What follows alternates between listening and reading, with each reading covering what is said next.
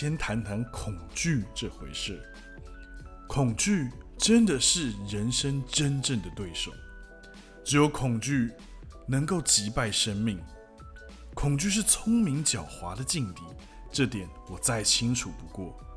恐惧没有任何道德规范，不尊重什么法律条约，不懂什么慈悯同情，专挑你的弱点下手，而且啊，总是一眼就认出你的弱点所在。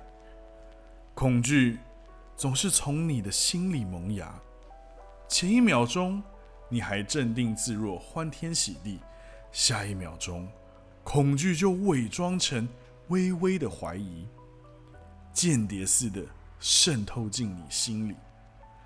然后怀疑遇上了不幸，不幸想把怀疑推开，但不幸是个装备差劲的步兵，怀疑不费多少力气就把不幸给解决掉了。于是你焦躁了起来，理性紧接着上场。你重获信心，理性的武器装备是最新的科技，可是叫人惊异的，尽管理性的战略高超，颇有斩获，却是每况愈下。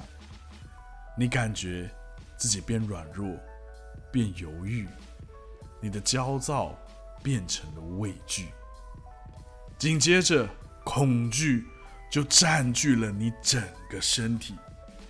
其实你的身体也早已知道严重的不对劲，你的肺已像小鸟般飞离，你的内脏像蛇般溜走，你的舌头像负鼠般倒地而死，你的牙关咯咯咯咯咯响个不停，你的耳朵变聋，你的肌肉像罹患了腹泻似的发抖，你的膝盖。跳舞似的抖个不停，你的心脏绷得太紧，括约肌又太松弛，你的身体其他部位也一样，你的每一个官能都流离失所，只有两只眼睛坚守岗位，眼睛总是会格外留意恐惧。很快的，你会做下草率的决定。你会背弃希望和信任这最后两个盟友，于是你自己就击败了自己。恐惧不过才只是种印象，就已经征服了你，高奏凯歌。这种事很难用言语来形容，因为恐惧，真正的恐惧，震撼了你的根基的恐惧。在你面对死亡时感受到的恐惧，就像个坏蛆隐藏在你心底，伺机腐化你的一切，甚至是腐化你试图用来说出它的言辞。所以，你必须设法把它表达出来，你必须尽一切力量把光明照耀在它身上，因为不然的话，你的恐惧就会变成你想逃避。甚至想遗忘的无言黑暗，而如此一来，你就等于放任恐惧随时来攻击你，因为你并没有真正打败那个击溃过你的敌人。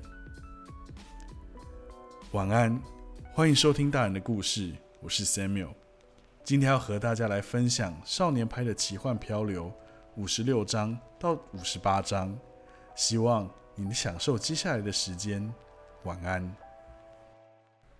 让我平静下来的，竟然是理查·帕克，这可真是讽刺。一开始把我吓得魂飞天外的东西，居然到头来又让我恢复了平静，找回了目的，甚而找回了完整。他正目光炯炯地盯着我。过了一会儿，我才认出那种眼神。我。是跟他一块长大的，那是一只心满意足的动物，从自己的笼子或巢穴里向外看的眼神，就跟你我在餐馆用过一顿美食之后，悠闲的左顾右盼，随性找话说，浏览人群一样的道理。显然啊，理查·帕克吃完了猎狗，喝饱了雨水，他的嘴唇不再一开一合，獠牙不再露出，也不再咆哮吼叫。他现在是在目不转睛地注视我，观察我，态度严肃，但不含威吓。他的耳朵不断地抽动，头东转西转，一切的动作都好像，好像一只猫。它看起来就像只好脾气、胖嘟嘟的家猫，一只四百五十磅重的虎斑猫。它发出了声音，鼻子里哼一声，我竖起耳朵，它又哼了一声，我讶异极了，那是喷音吗？老虎啊，会发出很多不同的声音，包括了咆哮、嚎叫，最响的叫声就像扯足了喉咙喊“啊”，通常是交配期的雄性以及发情的雌性发出的。这叫声传得又远又广，静听之下，绝对能把人吓呆掉。出其不意吓着了老虎，它会发出“呜呼”。的声音短促尖锐，意味愤怒。不好意思，我学的不太像。听见的人不是会愣在原地，就是会吓得跳起来，拔腿就跑。全力冲刺的老虎会发出咳嗽似的嘶哑吼声，用来威吓的咆哮也是喉音，但特征不同。老虎也会发出嘶嘶声。也会露齿低笑，端视他的情绪而定。有时会像地上落叶稀稀疏疏的声音，只是多了回音。如果他是生气低笑，就会像一扇巨大的门书生锈了，慢慢打开，发出的吱吱嘎嘎的声音。而不管是哪一种声音，都会让人背脊发凉。老虎当然不止这些声音。它还会呻吟，会抱怨，会撒娇。它们还会发出咕噜声，只不过不像小猫咪那么好听，那么频繁，而且是只有吐气的时候才会。小猫啊，才会在不管是吐气或是吸气时都能发出咕噜声。这是大型猫科动物和小猫的区别。另一个区别是，只有大型猫科动物会咆哮，这倒是福音啊。否则的话，家猫要是一不高兴就咆哮，只怕没什么人想要养它们了。老虎甚至还会喵喵叫，跟家猫的声调变化近似，只是比较响，音域比较低，并不会让人心动到想弯下腰来抱一抱。另外啊，老虎也可以非常非常安静，一点声响都没有。我是听着各种老虎的叫声长大的。就是没听过喷音，我会知道是因为爸爸教过我，他念了一段文献上的叙述给我听，他自己也只听过一次，那次是他到麦索动物园拜访，参观他们的动物医院，一只罹患了肺炎的年轻雄虎发出的喷音，是老虎叫声里最轻的一种，从鼻子发出的喷气声。表示友善，无恶意。理查·帕克又喷了一声，这次还加上摇头晃脑，看起来根本就像在问我问题一样。我盯着他，心里是又觉得怕，又觉得悬。眼前没有立即的危机，所以我的呼吸舒缓了下来，心脏也不再砰砰砰的撞击胸膛，脑袋。也开始清明了，我得驯服它。一直到此刻，我才醒悟到非如此不可。现在的问题不是我死他活，或他死我活，而是我跟他都得活着。不管实际上或隐喻上，我们真的在同一条船上，不是一块活就是一块死。他很可能会意外死亡。或是因斗不过自然法则而死，但寄望于这种可能未免太愚蠢，反倒是最糟的情况先发生。他剽悍的动物生命力轻易胜过我这条脆弱的人命，我只有先驯服他，才有可能骗他先死。这是说万一啦，真的必须走到那般田地的话。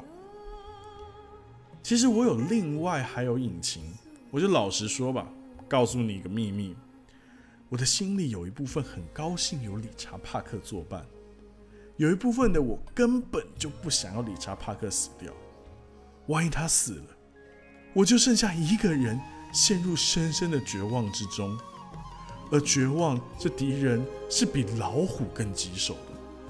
如果我还有活下去的意志力，那也全拜理查帕克所赐。有他存在，我才没有满脑子想去想我的家人和我悲惨的境境遇。他逼迫我继续活下去，为此我痛恨他逼我活下去，但同时也为此感激他。我真的很感激他。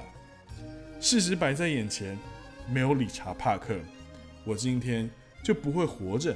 跟你讲我的故事。我扫描了海面一遍，这里难道不是最完美的马戏团表演场吗？无路可逃的圆圈，没有躲藏的角落。我低头看海，这片海难道不是调教它最好的食物来源吗？我注意到救生圈上挂的哨子，这难道不是要它不逾矩的鞭子吗？巡抚理查帕克。的要件，这里还缺什么？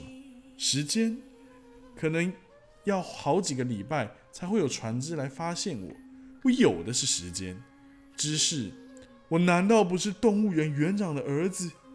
奖赏，还有比生命更高价的奖赏吗？还有比死亡更严厉的惩罚吗？我注视理查帕克，心里的惊慌消失了。恐惧给我压制住了，当务之急是求生。让号角高鸣，让鼓声咚咚，让好戏开锣。我站了起来。理查·帕克注意到了，要平衡根本容易。我做了个深呼吸，放声大喊：“父老兄弟姐妹们，快请就坐，快快！”你们可不想误了开眼吧？坐下，坐下，张大你们的眼睛，打开你们的心胸，准备目瞪口呆吧！马上要上演的是你们等了一辈子的节目，是全世界最伟大的表演。你们准备好要亲眼目睹奇迹了吗？好了吗？好，仔细听了，它是适应力非常高的动物。你们曾在冰天雪地的森林里见过它。你们曾在浓密的热带丛林里见过它，你们曾在半干燥的草原上见过它，你们曾在红树林的沼泽里见过它。不错，它哪里都能活，但是这个地方却是你们永远不可能会看到的。父老兄弟姐妹们，请容我来介绍印度裔加拿大人拍帕铁尔太平洋海上马戏团团团。别别别别别别！我攻了理查帕克一个措手不及，哨子一吹，他就缩了一下，露齿咆哮。哈！他想跳到海里就跳啊跳啊跳啊！哔哔哔哔哔哔哔哔！他咆哮，爪子在空中挥动，但他没跳船。先前饥渴交迫之下，他或许忘了要害怕大海。但此刻，我仰仗的就是他的恐惧。哔哔哔哔哔哔哔哔，他退后，落到船底。第一堂训练课下课，全场轰动，空前成功。我不再吹哨，一屁股坐在木筏上，喘不过气来，全身无力。决定了，计划七，不能让他死。我掏出求生手册，树叶仍是湿的，所以我翻页时很小心。求生手册的作者是一位英国皇家海军指挥官，内容包含了许多船难后求生的实用资讯。条列的求生技巧有下列诸项：切记仔细阅读所有指示，切勿喝尿、海水描写，切勿食用水母、尖头鱼、嘴如鹦鹉之鱼、会膨胀如球之鱼。鸭鱼眼可使鱼麻痹不动。若有人在船难中受伤，要当心利益良善但医术平庸的治疗。无知是杀人庸医，休息睡眠才是治病良方。每小时至少把脚抬高五分钟，避免浪费力气。但心智怠惰，则易灰心丧志。所以最好让心思保持忙碌。扑克牌、猜谜游戏都是绝佳的简单娱乐。众人合唱也是提振精神的好办法。说故事接龙也是极佳选择。绿色的海水叫蓝色的海水浅。留意远处像山一样的云层，寻找绿色。最后确定是否为陆地的最好办法，就是用脚踩踩看。切勿游泳，突然浪费精力。再者，救生艇移动速度较你的游泳速度快。更遑论危险的海洋生物。若是觉得热，把衣服拍湿。切勿。便溺在衣服里，短暂的温暖只会换来红疹。切记找遮阴。曝晒过度而死，往往比因饥渴而死更快。只要流汗没有丧失过多水分，人体能够十四小时不喝水。若是觉得口渴，吸吮纽扣。乌龟容易捕捉，可带三餐。龟血是营养价值高的无盐饮料。龟肉。可口又可饱足，脂肪用途很广，而且乌龟蛋更是人间美味。但必须留意乌龟的利嘴以及利爪，切忌泄气。可畏却恐惧，但不可自认失败。切记，精神实乃最重要之关键。只要有求生意志，终必得救。诸君好运。另外。还有非常深奥难懂的几行文字解释航海的艺术及科学。我学到了，在晴朗的天气，站在五尺高的地方看到的地平线，实际上距离你两里半。那条叫人不要喝尿的指示其实是多余的。一个从小就给人家用排泄物嘲笑的人，是绝对不会喝尿的。就算是只有自己一人在茫茫太平洋中央。也一样，而那些饮食建议，只是让我更确定英国人实在不了解“食物”两字的意义。除了这些小瑕疵之外，这本求生手册在谈到如何避免浸泡在海中的秘诀上，确实引人入胜。可惜呀，求生手册漏掉了一个重要的主题，那就是如何。在救生艇内的猛兽建立起主从关系，我得为理查·帕克设计一套训练课程。我得让他了解我是最高层级的老虎，而他的领土只局限于在救生船船底、船尾座椅、船侧座椅，不能超过中央的横条椅。我得在他的脑里种下一个根深蒂固的观念，以中央。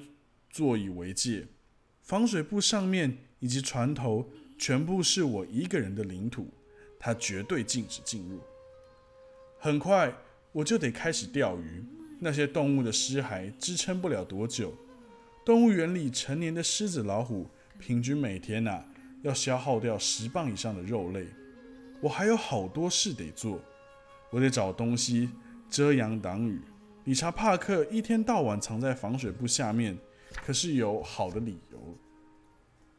一天二十四小时暴露在阳光、海风、雨水、海水下，不但让人体力不支，精神也会憔悴。刚才我不就读到了一条说过度曝晒死的比较快吗？我得想个办法搭个棚子。我得用第二条绳索把木筏和救生艇连接起来，以防原先的绳索松脱。我得把木筏改良，目前是可航行，却不能住人。在我能够搬回救生艇里，建立起永久地盘之前，我得把木筏改良到适合居住。比方说，我得想办法让自己保持干燥。我的身上因为总是干不了，所以皮肤又皱又浮肿，这点非改善不可。另外，我也得想办法在木筏上存放东西。我不能再一直寄望会有船来救我了。我不能依赖外在的救援，求生得从我自己本身做起。依照我的经验，船难生还者最大的错误就是心里抱太大的希望，却没有什么行动。求生必须从注意身体状况、注意当前需要开始。光是呆坐着等希望实现，就等于把自己的性命浪费在做白日梦上。我该做的事。如千头万绪，我眺望空茫一片的海面，四处都是水，而我只有一个人，孤零零一个人。两行热泪涌出，我把脸埋在臂弯里，无言哭泣。我的情况很显然是死路一条。今天的篇章中，从介绍恐惧开始。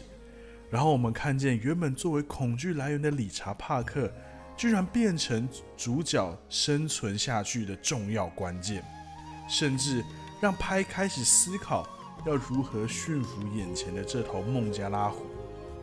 我觉得在今天的篇章中，我看见，只要当人去正视、尝试面对恐惧，我们就能够从过往的生活经验去挤、去萌生出智慧。来让我们面对挑战，正如同拍他想出训练驯服理查·帕克的方法一样。但是在内容的后段，我们也看到人在面对极大挑战或困境的时候，那个绝望感来的是又快又急。而至于拍和理查·帕克接下来又会有什么奇幻漂流呢？让我们期待收听下一集。晚安。